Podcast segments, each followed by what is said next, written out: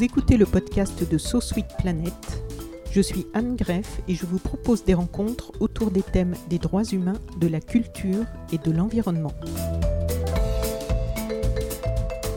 Bienvenue dans la seconde partie de ce podcast de So Sweet Planet dans lequel j'accueille Mika Gergescu pour parler de ce superbe livre La fabrique de l'histoire de l'art, 200 revues de 1903 à 1969, un magnifique panorama des revues artistiques et culturelles du XXe siècle, publié par les éditions textuelles avec le Centre Pompidou et sa bibliothèque Kandinsky.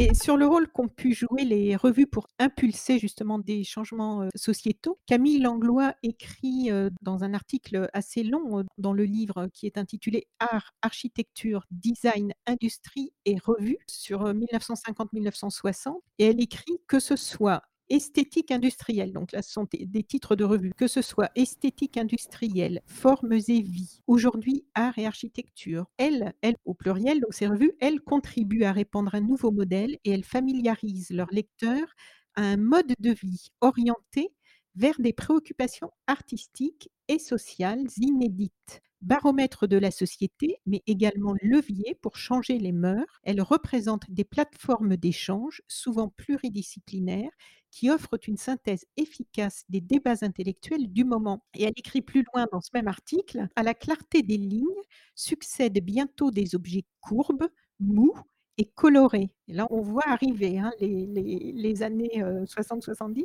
Donc, des objets courbes, mous et colorés. L'évolution des techniques de fabrication comme le moulage permet l'avènement d'un mobilier plus modulable et fonctionnel.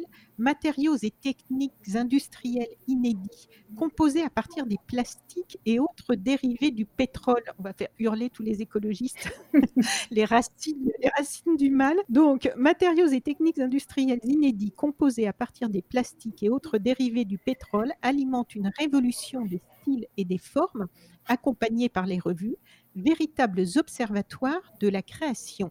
Le développement d'une culture populaire au ton coloré, accessible à tous, se propage ainsi dans de nombreux foyers. On voit ici vraiment l'importance, l'influence très importante et le rôle décisif que vont jouer toutes ces revues dans la société, euh, là de façon très large après.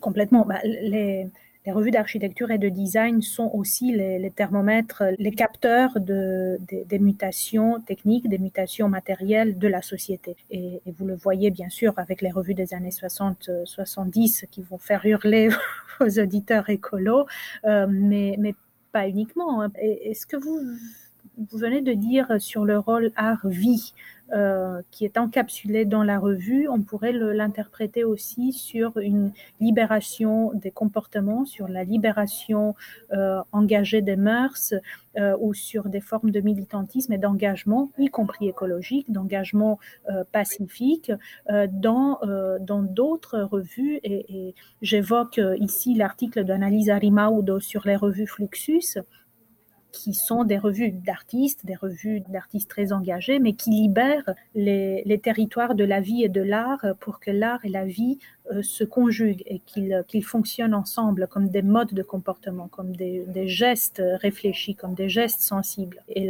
les revues euh, que les artistes Fluxus euh, réalisent emprunte, prélève sur le quotidien, prélève sur le monde qui nous entoure, il prélève des objets, des gestes, des, pensées, des savoirs, des, sensibilités, et il les réinjecte dans, la revue. Et c'est ça ce qui est très intéressant, comment des, sociétés avec des mutations technologiques, politiques euh, majeures peuvent euh, se construire aussi le cadre qui les critique, qui critique ces, gestes et qui, qui essaye d'en tirer le plus.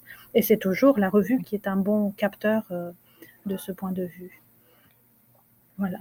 On note aussi que les revues culturelles ont pu être donc des, outils, on employait le mot tout à l'heure, pour les artistes et les intellectuels qui souhaitaient exprimer une pensée politique dissidente, notamment contre les colonisations. On l'a évoqué un petit peu. Alors que ce soit pour s'exprimer contre ou pour se réapproprier une culture, un héritage. Par exemple, en 1922, la revue Klaxon au Brésil, à Sao Paulo, va aussi jouer un rôle important. Vous écrivez, véritable incubateur des tendances modernistes qui transformèrent profondément la culture brésilienne des années 1920, La revue constituait également l'une des premières plateformes de cristallisation d'une pensée de la spécificité des cultures locales et de la brésilianité.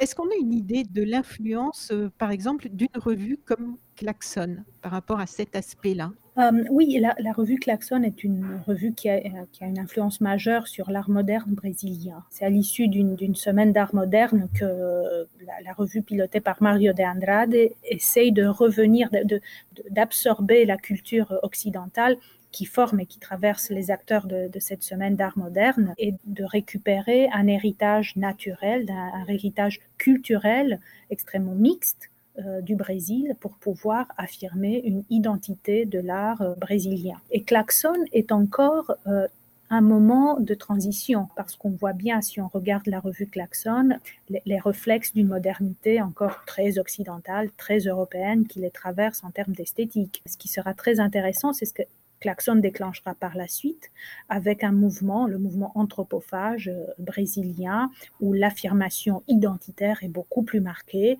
et où les, artistes brésiliens phagocytent cet héritage euh, européen qu'ils ont absorbé ils le cannibalisent presque. Ils vont, vont, vont l'absorber, ils vont le transformer dans quelque chose qui sera complètement euh, propre et, original et majeur. Et c'est sans doute cette filiation-là qui se lie en filigrane dans l'anthologie de la revue Klaxon. On démarre avec la revue Klaxon et regardons ce qui se passe avec la revue Modulo d'Oscar Niemeyer dans les années 50 et comment cet héritage et cette construction du Brésil moderne passe à travers la revue, passe avec les, à la fois l'héritage euh, européen, euh, continental et la diversité euh, que le Brésil peut activer dans les pratiques artistiques et dans les pratiques culturelles. D'une part. De l'autre part, vous avez aussi d'autres dynamiques, et, il faut en parler ici de la dynamique des revues surréalistes,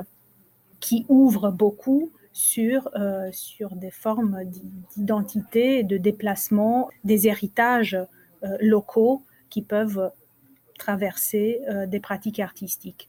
Et sans doute le transrationnel, l'inconscient culturel qui anime différentes entreprises internationales surréalistes est au cœur de ces projets. Et c'est un projet très intéressant et, et, et c'est pas anodin que le surréalisme se diffuse à échelle vraiment transnationale de manière majeure et avec des spécificités locales très très importantes. Et, c'est ça qui est, qui est intéressant. Et, il y a un héritage culturel, il y a un patrimoine culturel qui, qui, qui traverse, qui se déplace et qui se transforme d'une revue à l'autre.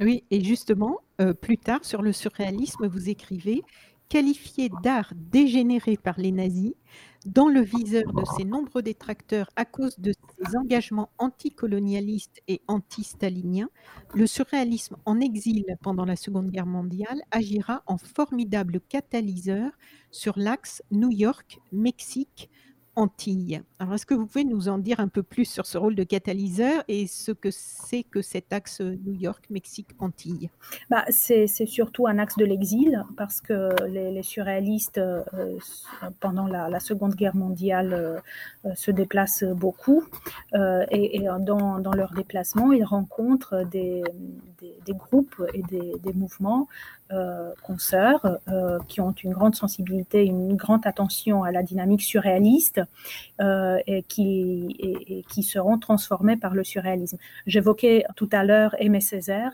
et l'entreprise voilà. Revue Tropique euh, qui, euh, qui, qui est dans une complicité intellectuelle avec André Breton, avec Vifred Dolam, mais qui assimile et, qui affirme une, identité antillaise majeure. Et, et, la revue Tropique, c'est important de le dire, la revue Tropique est un jalon important de toute la littérature postcoloniale euh, qui, arrivera euh, par la suite.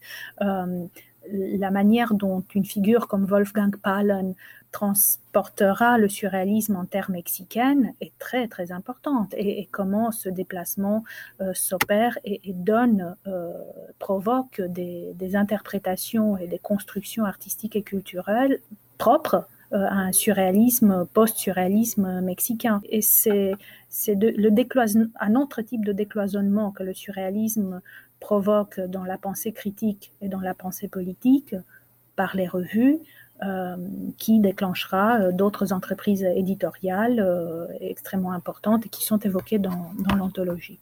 Et c'est cet axe-là, avec les allers-retours de New York à Paris, l'éclatement après la Seconde Guerre mondiale de tous les groupuscules de, de post-surréalistes qui seront elles aussi euh, des, créatrices de revues extrêmement importantes. Euh, ce qu'Édouard Jaguer et, que Stéphanie Rivoire euh, évoquent dans le texte sur la revue Phase est une autre manière de voir un continent surréaliste qui se diffuse dans les années 50 et 60 sur d'autres territoires et qui est toujours extrêmement actif et fertile. Oui, donc la revue Tropique, euh, on rappelle, créé par Aimé Césaire et sa femme Suzanne en 1941 à Fort-de-France. Ah, ah, oui, et, Parce que l'histoire a, tendance à oublier quelquefois Suzanne Césaire. Euh, l'histoire oublie souvent Suzanne Césaire et, je tenais beaucoup et je, suis vraiment reconnaissante à, l'équipe des éditions textuelles d'avoir euh, inscrit cette citation de Suzanne Césaire sur les, les forêts d'Absalon qui scandent un peu toute la, publication. Je souhaitais que Suzanne Césaire soit relue euh, aujourd'hui et surtout euh, pour des textes qui sont d'une virulence et d'une force dans la revue Tropique euh, qu'il faudrait réactualiser d'ailleurs aujourd'hui. Quand on lit l'article Malaise d'une civilisation que Suzanne Césaire écrit, on pourrait tout à fait le, relire aujourd'hui et, en sentir la force de son écriture. Voilà, c'est ça aussi euh, qui tient la route euh, du temps, euh, de voir comment certaines figures, comme certains textes, peuvent trouver des échos majeurs dans, dans le présent. Et en 1947, il y a aussi la naissance de la mythique revue Présence africaine, créée à Paris par euh, Diop, qui créera aussi une maison d'édition et une librairie du même nom à Paris, rue des Écoles, qui existe toujours. J'invite d'ailleurs nos auditrices et auditeurs à la fréquenter, puisque en ce moment, on invite en période de confinement tous nos amis à faire vivre les libraires. Et vraiment, si vous ne connaissez pas cette librairie, qui est toujours une maison d'édition, hein, puisque j'ai un podcast consacré à une jeune femme, Jogustine, qui a été édité par Présence africaine. Donc, vous proposez dans ce livre une reproduction de la couverture du numéro 1 de la revue Présence africaine. Et le petit texte qui le présente dit, alors je prends toujours un extrait, donc ce petit texte dit Revue majeure où s'exprime l'Afrique noire et le monde noir, le mensuel Présence africaine eut un rôle déterminant dans l'histoire politique et culturelle des intellectuels des années 1950-1960 à une époque où la pensée et les revendications du monde noir étaient niées par la plus grande partie de l'Occident. Elle publia notamment les textes fondateurs de l'anticolonialisme en France. Est-ce que vous pouvez nous dire quelques mots de présence africaine, qui est quand même un, jalon important aussi hein? euh, c'est un jalon important et, c'est une euh, tout, à fait c'est Laurence Gay qui en, a travaillé euh, là-dessus et elle a tout à fait raison d'évoquer le rôle majeur de, de présence africaine et qui transmet également euh, à partir de 1947 euh, cette histoire euh, de, l'Afrique noire qui est très présente et qui modèle l'art moderne de l'entre-deux-guerres, et notamment euh, non seulement des, écrivains anticoloniaux, mais des figures comme James Baldwin, comme, comme toute la littérature afro-américaine, qui est véhiculée par euh, présence africaine, ou des, penseurs du moment de la décolonisation et de la lutte anticoloniale. Et d'ailleurs, présence africaine euh, est, traversée par des figures comme Aimé Césaire, comme René Menil, elle s'associe le, le, travail d'artistes comme Picasso, d'artistes absolument majeurs, qui feront partie de la constellation autour de présence africaine, ou comme Sartre. Et, présence africaine sera modèle à son tour. Elle déclenchera une dynamique des revues en terre africaine, en continent africain cette fois-ci, et, notamment des revues comme Black Orpheus, euh, qui est une revue voilà. ou bien une autre revue en Ouganda. Donc, présence africaine sera vraiment le modèle de revue euh, qui servira à d'autres entreprises éditoriales, notamment dans les années 50 et dans les années 60, de, de construire une filiation une, filiation, une, complicité intellectuelle entre Paris et d'autres territoires africains. Voilà. Et Black Orpheus, c'est une, revue aussi d'expatriés au Nigeria qui mettent en place cette entreprise juste avant la, guerre, qui, finira avec la guerre euh, civile euh, au Nigeria et qui, qui, est une revue absolument remarquable. Et on est très très fiers ici à la bibliothèque Kandinsky de, d'avoir une collection complète de, de cette revue euh, éditée à Ibadan. Donc, ou bien la revue Transition de Rajat Neoji, qui est éditée, pareil, dans les années 60, si ma mémoire est bonne, à Kampala, en Ouganda et qui, représente aujourd'hui l'une des, revues majeures dans le sillage des études de, la négritude et qui dépasse cette pensée de la négritude pour une euh, identité euh, forte, euh, locale, culturelle et politique. Voilà, donc présence africaine est au cœur de cette histoire.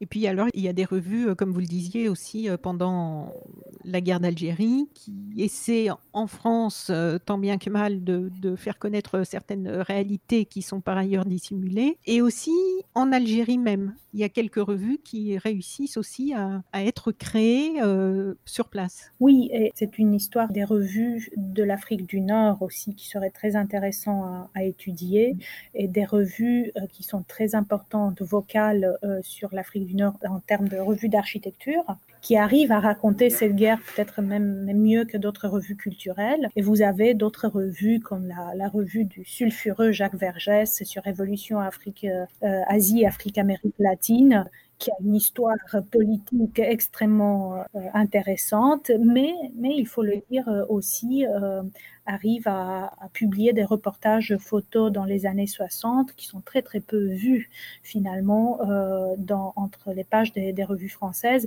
Et, d'ailleurs, il, il, récupère et il arrive à injecter dans cette revue des reportages photos diffusés par les grandes agences photographiques comme Magnum, par exemple. Bien des revues plus compliquées en termes de de soutien politique, comme la revue Preuve, mais qui édite des, dossiers spéciaux euh, en pleine guerre d'Algérie sur, euh, sur la, politique euh, française à ce moment-là.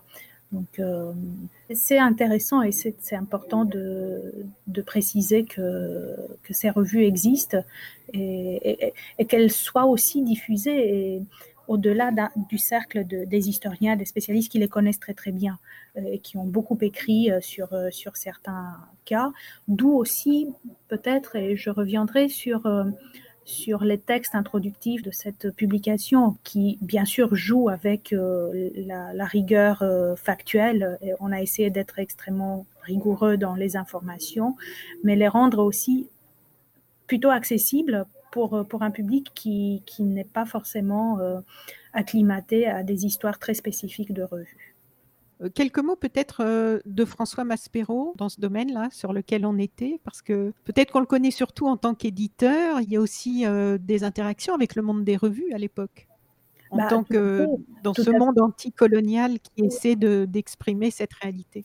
Tout à fait. Et, Maspero, c'est une cheville euh, ouvrière euh, de, de ces, périodiques engagés. Il faut le rappeler, il est l'antenne française de, de, cette constellation tricontinentale qui, est, euh, qui se crée à l'issue de, différentes conférences internationales qui réunissent les, pays, les grands pays du Sud et les pays non alignés et François Maspero. Il est éditeur, il est libraire, il est euh, colporteur, ça c'est au moins de, on peut on peut l'évoquer, colporteur de, de revues, donc créateur de revues, la revue Partisan et porteur de la section française de la revue Tricontinentale, qui est une revue internationale dont le siège se trouve à La Havane et qui édite en plusieurs langues et, en plusieurs versions. Et, j'incite vos, auditeurs de, de regarder, de googliser peut-être la, revue Tricontinentale pour voir la diversité des couvertures et la diversité graphique qui s'associe par ailleurs toute une génération de, graphistes militants cubains et même au-delà de ça, même des, de latino-américains qui participent euh,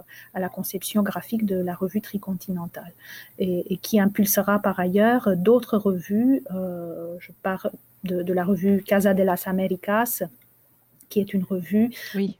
tout à fait dans, ce type de réflexion militante et du graphisme militant euh, mexicain. Ça, c'est la revue créée par euh, Fidel Castro, c'est ça? Casa, euh, Casa, de las Américas, je ne me souviens plus là. J'ai ça, oui, j'ai revu, parce que c'était ma question d'après, en fait. Ah. Parce, par rapport aux revues de propagande, je disais, est-ce que l'on peut aussi dire cela de la revue Casa de las Américas créée par Fidel Castro à Cuba en 59 C'est sans doute, c'est peut-être Casa de las Américas, je l'ai plus sous mon... Je vais regarder. Oui, tout à fait, vous avez raison, 59. Tout à fait, tout à fait. Casa de las Américas créée en 59 à La Havane. Oui, oui. Donc là, est-ce que c'était, c'était destiné à être une, une, revue de propagande, là aussi Oui, oui, oui, bien sûr. Bien sûr, ce sont des, revues de propagande, comme toutes les revues, euh, enfin, comme toute une grande partie des revues euh, tricontinentales. C'est leur, euh, leur raison, raison d'être. Oui, vous avez signé un, un long article justement donc qui s'intitule Flux tricontinentaux. Alors, de quoi s'agit-il? Bah, c'est encore une raison d'être des, revues engagées politiquement, c'est d'avoir la plus grande circulation entre les pays, principalement les pays du Sud, euh, qui diffuseront euh, leurs idées, leurs engagements euh, et l'idéologie politique. Et c'est très intéressant quand vous descendez dans, le détail de ces revues, à quel point ils arrivent à se structurer en réseau, en réseau d'éditeurs, en réseau de libraires spécialisés, en, réseau de, de, pareil, de colporteurs presque spécialisés qui diffusent euh, les idées euh, et qui connectent euh, les pays non alignés, les pays tricontinentaux. Et, et vous avez ces, ces, connexions absolument extraordinaires, bien sûr, politiquement prédiquées, engagées entre Belgrade, La Havane, Caracas, Mexique, le territoire indien, par exemple. Donc c'est une autre. Tous ceux qui n'ont pas voulu rejoindre les deux grands blocs à l'époque. Hein. Qui, ont, qui ont souhaité se, se libérer de, de, cette polarité entre, entre le, le, bloc soviétique et le bloc américain. Ce qui ne veut pas dire, ça c'est une autre histoire que je ne vais pas raconter ici, ce qui ne veut pas dire qu'ils n'entretiennent pas de complicité, de, de négociation avec ces deux blocs-là, mais euh, c'est une histoire qui est une histoire euh, qui, qui, polarise beaucoup les années 60, les années 70 et, et au-delà du cadre artistique et qui, qui se voit aussi dans les engagements de certains éditeurs de revues d'art, et y compris en France. Il y a une revue euh, très importante d'ailleurs pour l'histoire de l'art des années 60-70 qui s'appelle Opus International et qui prend parti directement dans ce débat par des figures importantes d'éditeurs et d'écrivains comme Alain Jouffroy ou comme Gérard Gassiot-Talabo et vous verrez en 1966 euh, une très très belle couverture du Che Guevara euh, réalisée par euh, un grand graphiste qui est Roman Cislievich et qui sera une, une des couvertures majeures phares de la revue Opus International et qui, qui est donc impliquée dans ce débat politique euh, de manière assez, assez déclarée et forte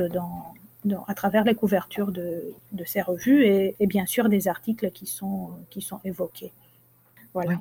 Par rapport au lieu, je me demandais, là c'est vrai qu'il y a beaucoup de revues de du continent américain, Amérique du Nord et du Sud, et puis euh, et d'Europe, y compris donc euh, Europe de l'Est.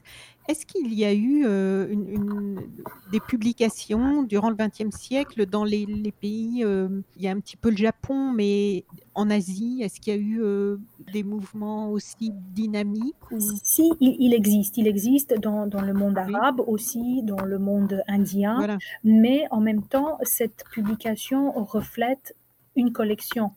Euh, et, et peut-être oui. la collection de la bibliothèque Koniski, euh, bien qu'elle elle en garde quelques éléments euh, sur les revues indiennes, par exemple, ou sur certaines, certains journaux et, et revues euh, arabophones, on n'a pas une collection euh, extrêmement importante sur ces territoires-là. Oui.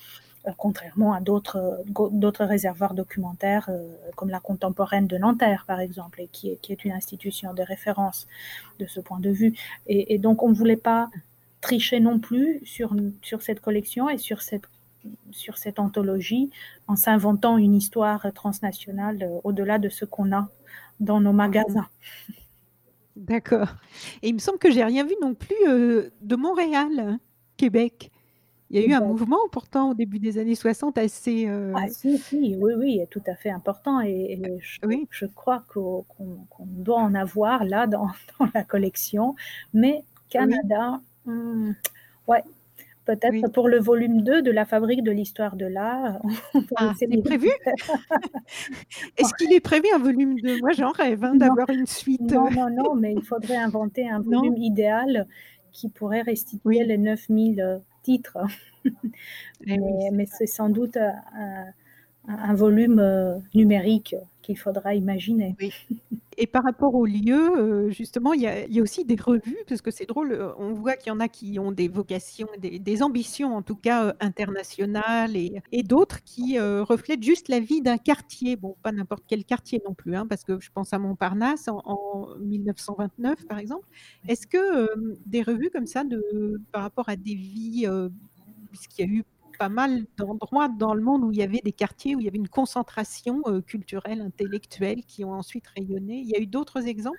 Bon, Paris-Montparnasse, c'est une revue euh, exemplaire. Euh, il existe sans doute, je n'ai pas de, de, revue qui me vient là tout de suite, tout de suite à l'esprit, sans doute, sans doute. Et puis, il faudrait regarder peut-être dans la dynamique des fanzines ou des, des publications éditées par des groupes euh, ou par des quartiers. Le, territoire de l'architecture euh, est assez inventif de ce point de vue. Les îlots euh, peuvent construire une pensée, une pensée éditoriale, mais pas de, pas de titre qui me viendrait là tout de suite à l'esprit. Et c'est ça que je trouvais intéressant aussi, c'est qu'on voit qu'il y a des revues qui sont vraiment, qui restent très spécifiques dans une forme d'art précise. Et puis, dans d'autres, euh, il y a d'autres revues qui témoignent d'une envie vraiment de voir se croiser les disciplines. Et il y a beaucoup de liens justement euh, avec les, beaucoup d'exemples avec l'architecture. Euh, et les grandes figures comme Le Corbusier, qui est très présent dans le monde des revues, que j'ai vu, vu, son nom revenir dans pas mal de revues, et donc des figures de l'architecture qui sont présentes dans ces débats d'idées qui agitent les revues. Et il y a pas mal de revues qui ont eu l'air d'avoir été des espaces assez riches pour ces croisements de disciplines Complètement. le Corbusier, bien sûr, et avec Amédée aux enfants pour une revue qui est une revue structurante du XXe siècle, qui est l'Esprit Nouveau, et qui est une revue en effet qui, traverse toutes les disciplines et qui est, qui est le modèle auquel on se réfère. Et toutes les revues modernistes euh, on, retrouve cette référence à l'esprit nouveau qui est, très très importante.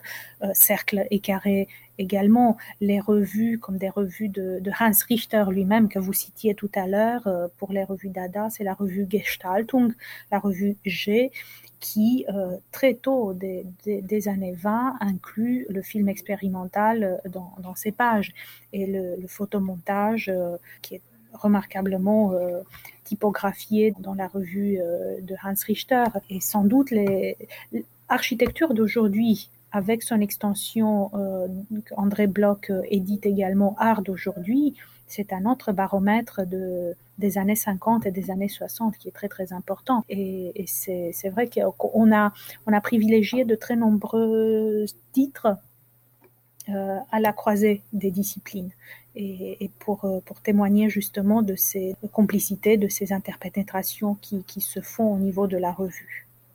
Alors peut-être, euh, juste avant de terminer, quelques mots de, deux revues qui ouvrent sur euh, la suite. Je ne sais pas s'il y aura une suite, mais en tout cas sur peut-être jusqu'aujourd'hui, l'époque dans laquelle on est, avec Art Forum en, en 62 à San Francisco et Aspen en 1965 deux institutions, deux institutions très différentes. Aspen, pareil, c'est une revue édité par une, euh, par une figure, une, éditrice, euh, Phyllis Johnson, qui a cette euh, idée formidable de transformer la revue dans une sorte de, de micro-exposition et micro-collection pour soi-même. et, c'est une revue objet les deux, je pas préciser. Enfin, San Francisco, oui, la deuxième, les deux sont aux États-Unis. Très américaine, Amérique du Nord euh, pure et dure. Euh, Aspen, c'est une revue euh, alternative et, très expérimentale dans son format. C'est une revue qui, décloisonne le cadre de la revue reliée. C'est une revue objet. C'est comme, comme Phyllis Johnson l'appelle, c'est a magazine in a box. C'est une, une, revue dans une boîte et c'est une collection portable comme par ailleurs, la revue SMS, euh, quelques années plus tard, pleine d'éphéméras, des petits objets, des petits bouts de papier, des, petits éléments euh, qui, euh, volants qui sont inclus dans, cette, boîte de revues. Et Aspen sera l'une des revues conceptuelles essentielles du, des années 60. il ne faut pas oublier que le texte de Roland Barthes, La mort de l'auteur, est publié d'abord dans cette, euh, euh, en traduction bien sûr, en, anglais, et publié dans cette revue. Donc c'est une revue qui, qui, est presque euh, l'infrastructure de la pensée conceptuelle du texte, des, des, pratiques artistiques et des pratiques d'exposition euh, conceptuelle des années 50-60 des, des néo-avant-garde d'une part. Et de l'autre part, Art Forum, une autre institution, un autre baromètre de l'art international qui est créé euh, au début des années 60 et qui est toujours en activité aujourd'hui et qui fait et défait les, les mondes de l'art euh, dans, dans l'hémisphère nord euh, aujourd'hui et qui, qui, reste une référence de la littérature sur l'art contemporain, le plus contemporain. Voilà. Et, et pareil, si on, si on regarderait Art Forum dans, dans, les logiques des textes publiés, des articles, des contributeurs, dans les logiques économiques presque, qui agitent et qui sous-tendent la création d'une revue, de la première édition aux Art Forum au tout dernier numéro d'Art Forum, on comprendrait beaucoup sur les mutations technologiques, économiques, euh, culturelles qu'une revue enregistre dans une vie, dans, dans, dans sa vie éditoriale. Sur la fin du livre, là, il y a euh, aussi une, j'ai oublié le nom, une revue euh, japonaise, c'est Provoque, non, Oui, Provoque, oui, oui, oui.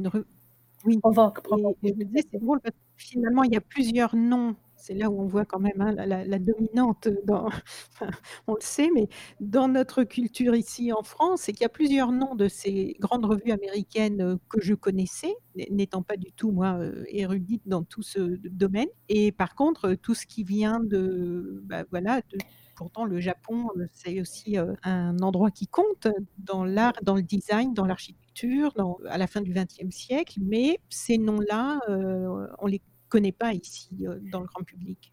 Oui, et, cela témoigne de cette euh, dynamique euh, dont on parlait en tout début de, de, notre échange, c'est la découverte, la redécouverte de certains titres, de certains groupes euh, artistiques qui ont mobilisé aussi des revues artistiques.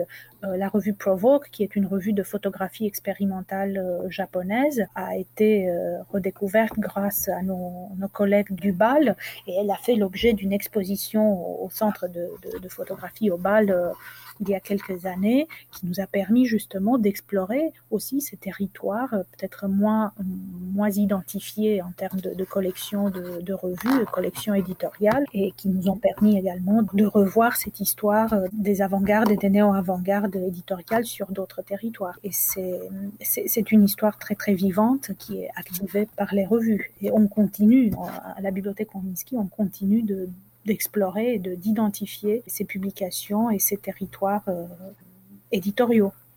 Mika euh, Gergescu, merci beaucoup pour ce long entretien. J'ai vraiment euh, trouvé autant le livre que ce dialogue avec vous euh, qui le rendait encore plus vivant, passionnant. Je crois que si certains doutent aujourd'hui de l'importance de la culture euh, et de la lecture dans une société, ce livre qui nous expose l'histoire et l'influence de ces revues artistiques et culturelles prouve à quel point le rôle de la culture est important et de la lecture partout et à toutes les époques. ce n'est pas une simple distraction, la culture, c'est quelque chose qui stimule les esprits. On s'en rend bien compte, hein, je crois, dans ce livre. Donc, euh, un grand merci pour merci, tout ça. Merci à vous et, surtout merci à, tous mes collègues, euh, sans doute, qui nous écoutent euh, et qui ont participé pleinement à ce travail. Merci à vous.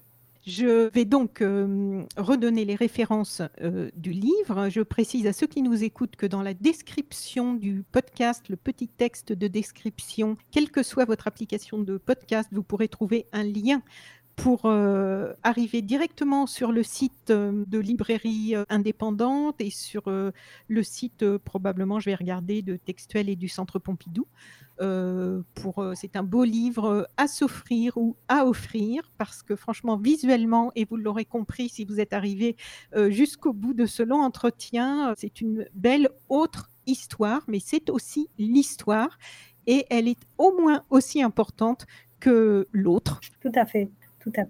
Merci beaucoup. Mika, bonne continuation. J'espère que nous nous retrouverons euh, pour parler de peut-être d'une suite ou de, ou de, choses complémentaires euh, qui viendront euh, enrichir encore ce, ce, très beau livre, La fabrique de l'histoire de l'art, 200 revues, 1903-1969. C'est édité par Textuel avec la bibliothèque Kandinsky et le centre Pompidou.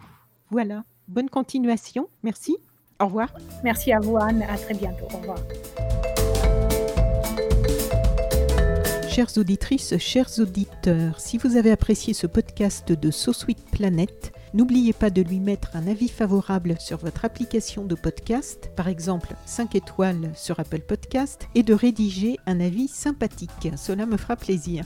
Pour plus d'informations sur les droits humains, l'environnement et la culture, vous pouvez suivre la page So Sweet Planet sur Facebook. Enfin, n'oubliez pas de vous abonner gratuitement, soit à la newsletter sur le site sosweetplanet.com, soit au podcast sur votre application de podcast pour être informé des prochains podcasts de So Sweet Planet mis en ligne. À bientôt!